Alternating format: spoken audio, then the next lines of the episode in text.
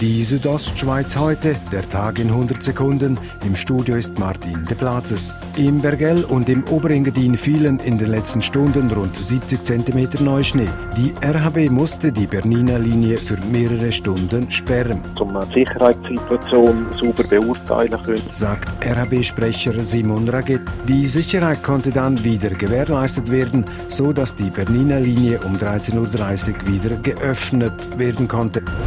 Einen besonderen Geburtstag darf der Branchenverband Hotellerie Suisse Graubünden feiern, und zwar den 100. Präsident Ernst Wirsch zu den Herausforderungen. Der Wechselkurs, der uns am meisten herausfordert, plus das Problem vom Fachkräftemangel und die Digitalisierung.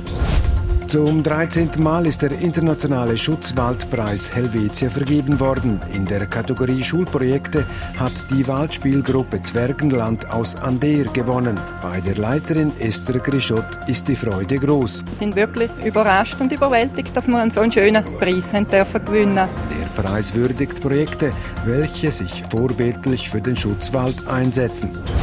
Sport Eishockey. Der HC Davos kann in dieser Saison offenbar nicht gegen den HC Lugano gewinnen. Im fünften Spiel gegen die Tessiner setzte es die fünfte Niederlage ab. Der HCD unterlag mit 0 zu 4 Toren.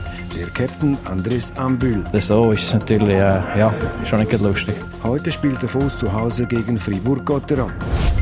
Die Südostschweiz heute, der Tag in 100 Sekunden, auch als Podcast erhältlich.